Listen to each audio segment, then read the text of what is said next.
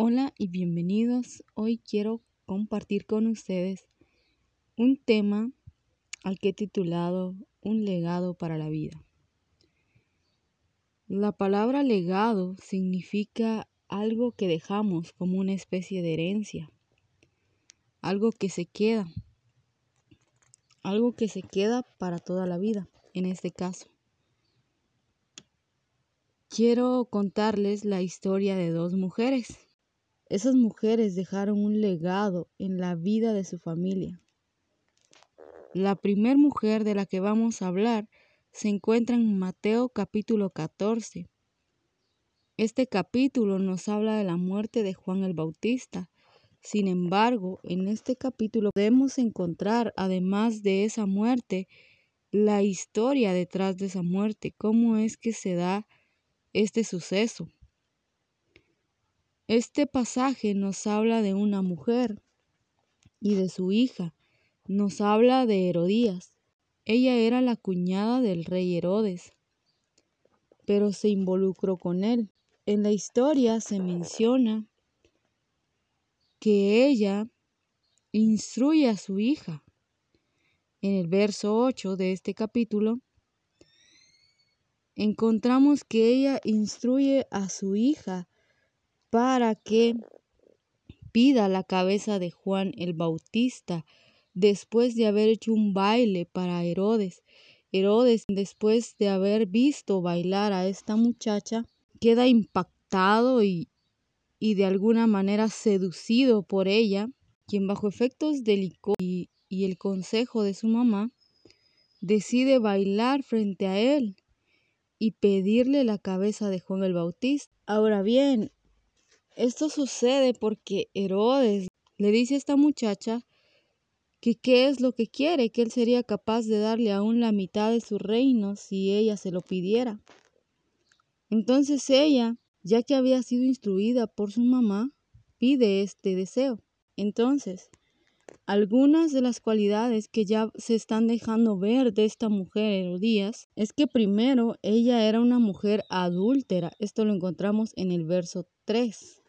Así es también como muchos otros la llaman, tanto historiadores como algunos comentaristas, la llaman de esta manera. La segunda cualidad es que ella es una mujer manipuladora. Instruir en este pasaje tiene la idea de forzar a alguien adelante, como cuando alguien no quiere pasar al frente y lo empujan o lo jalan para que se presente. Eso fue lo que hizo esta mujer con su hija, pero no lo hizo de una forma física, sino de una manera mental o emocional. En el verso 9 nos habla de que ella no pensó más que en sí misma, porque el rey no quería matar a Juan el Bautista. Eso lo vemos en el verso 5 de este mismo capítulo. Además, usó un día feliz de su esposo para mancharlo con sangre inocente, por lo que hizo de este momento alegre un funeral. El rey Herodes estaba celebrando su cumpleaños. Al ser su cumpleaños, habían muchos otros príncipes con él. Por esta razón fue que Herodías utilizó este momento para, para hacerlo. Herodías fue una mujer egoísta porque a ella no le importó ni los sentimientos ni las emociones de su ahora esposo, ya que cuando él quiso festejar, ella más bien trajo condenación a su vida. El verso 9 también nos habla de que Herodes se puso triste, por lo cual esta mujer era una mujer bastante hiriente. A ella no le importaba en qué lugar o en qué momento se encontrara para lograr su cometido. En la parte B de este verso encontramos que esta mujer era una mujer astuta. Ella pensó en el momento oportuno para que su hija pidiera la cabeza de Juan. Ella sabía que si Herodes daba su palabra, no tenía más opción que cumplir. Esto porque el juramento que Herodes hizo era un juramento sagrado, podría decirse, porque era un juramento que no se podía romper, es decir, él ya lo había dicho y ahora tenía que cumplirlo. Era una mujer malvada y esto lo vamos a ver en el verso 11. En el verso 11 encontramos que su hija recibe la cabeza de Juan y va y se la presenta a su mamá, es decir, se la va a enseñar. Sin duda alguna debió haber sentido mucha satisfacción, aunque la Biblia no dice, pero si no le causara alegría no habría visto a su hija llevarle la cabeza, hubiera pedido que solo la enterraran y ya, o hubiese dicho, bueno, ya está, pero no, ella decidió verlo, quería comprobarlo con sus propios ojos, quizás disfrutar el momento. Si bien el nombre de la hija de Herodías no está en la Biblia, los escritos de Flavio Josefo, un historiador cercano a estos tiempos, el año, si no estoy mal, 37 al 100 después de Cristo, registra, la registra con el nombre de Salomé. Otros historiadores la describen como una mujer dispuesta a servir de entretenimiento visual para los hombres por medio de bailes sensuales ocasionados por su ebriedad y el ejemplo de su madre. Vean cómo este ya es un legado. Salomé es el resultado del legado de una madre malvada, astuta, egoísta e hiriente, manipuladora y adúltera. Salomé pudo haber sido y haber tenido una historia distinta de no haber sido porque tuvo el ejemplo de una mujer como Herodías. Quizás los demás pues no están tan cercanos a nosotros, no pueden ser tan impactados por nosotros, a menos que o seamos muy buenos o seamos muy malos.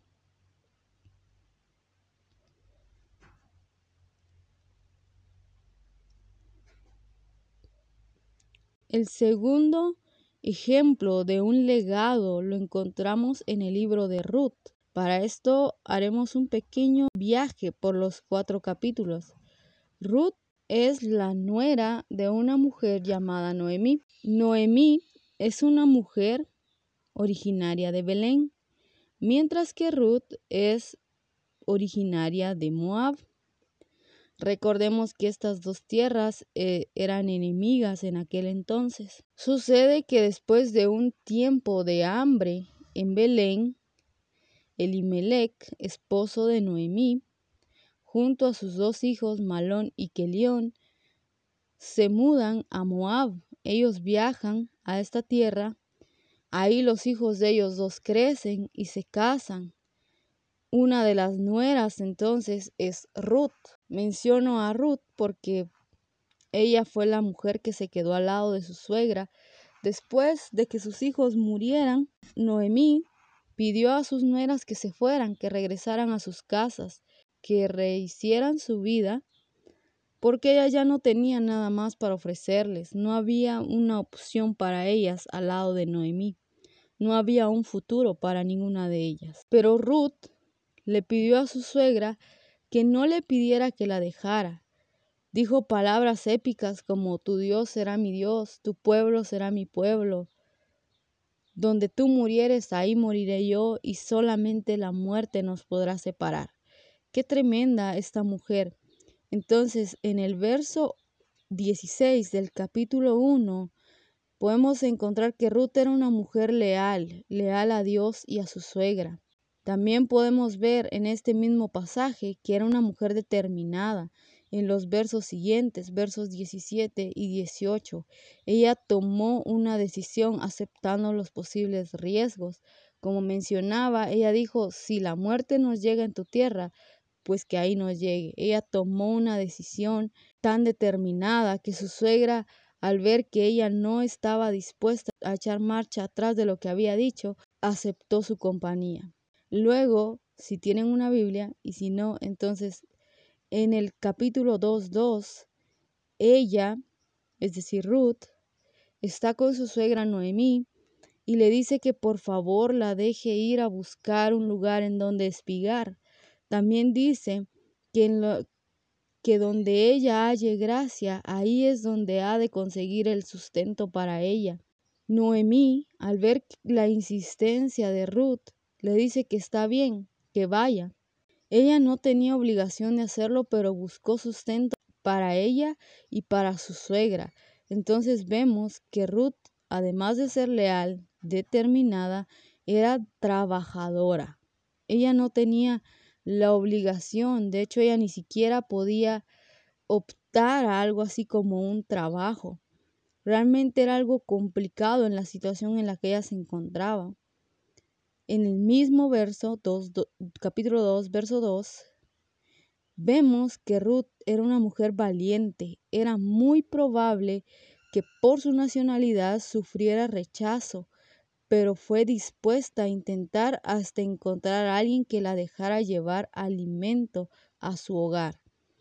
Es por esta razón que en este verso Ruth dice, donde yo halle gracia, ahí voy a quedarme. No era común que alguien le quisiera dar algo a alguien de Moab, y es que la tierra de Moab tenía rituales bastante crueles, tanto así que ellos adoraban al dios Chemosh. Este dios tenía una peculiaridad y es que la posición en la que estaba sentado era con piernas cruzadas y brazos extendidos. En las piernas ponían una hoguera y en sus brazos colocaban a bebés para ser sacrificados ahí, ser quemados para este Dios. De tal manera que para un israelita pensar en la sola idea de ayudar a alguien que era tan cruel no pasaba por su mente. Por esta razón, Ruth fue una mujer valiente porque estuvo dispuesta a, a sufrir el rechazo por tal de conseguir alimento para su familia ahora siendo esta Noemí su pariente. En los versos 2, eh, perdón, en el capítulo 2, versos 21 al 23, ella fue con Noemí a contarle que le pidieron por parte de Booz, quien le extendió la ayuda que ella necesitaba. Y este hombre le dijo que ya no fuera a ningún otro campo a buscar más, sino que se quedara solo en su campo y que estuviera trabajando con sus criadas. Ruth va y le pregunta a su suegra, le cuenta todo y espera un consejo de su suegra. Su suegra entonces le dice, es mejor que sea así, que si ya encontraste un lugar, quédate ahí y mejor que ni te vaya a ver buscar en otra parte, quédate donde él te dijo. Y entonces Ruth decide quedarse en este lugar. Vemos que ella era una mujer obediente. Ella fue a su suegra y le pidió un consejo. Y, y, lo que le dijeron que hiciera, lo hizo. Ella obedeció el consejo. Capítulo 3 y verso 10.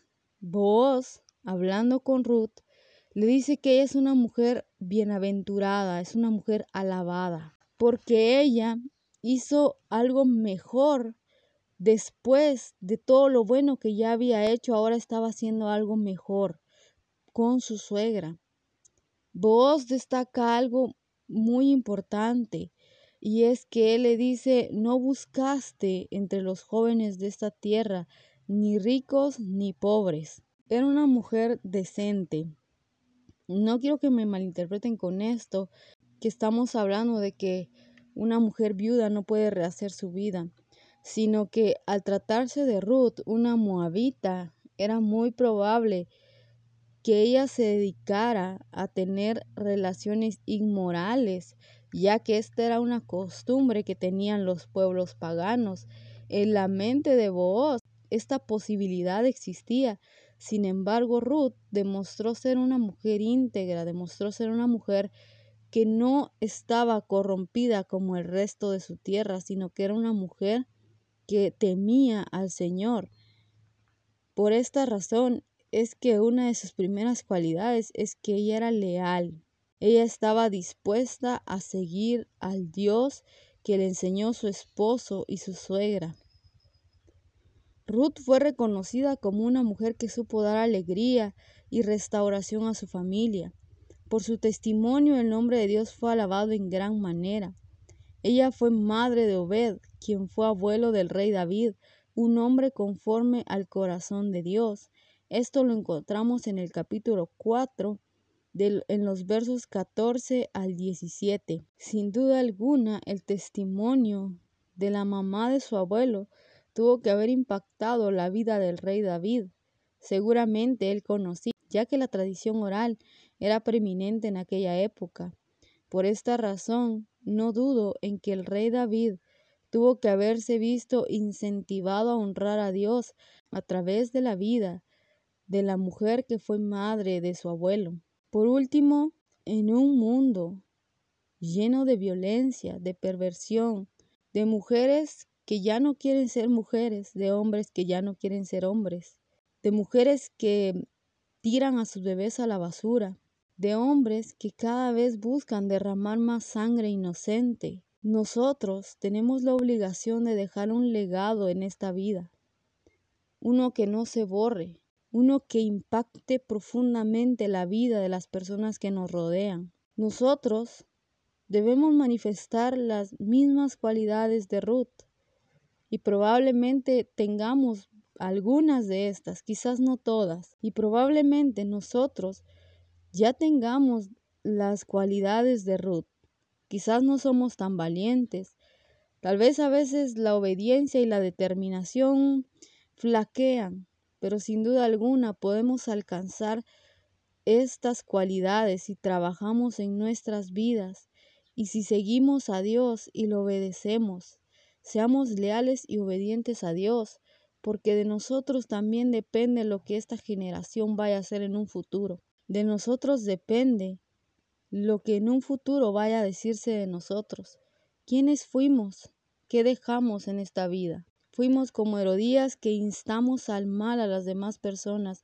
¿O fuimos como Ruth que en medio de la viudez, la calamidad, la pobreza, decidimos mantener nuestros valores, decidimos mantenernos firmes a adorar al único y verdadero Dios? Dios les bendiga y gracias por escuchar este podcast.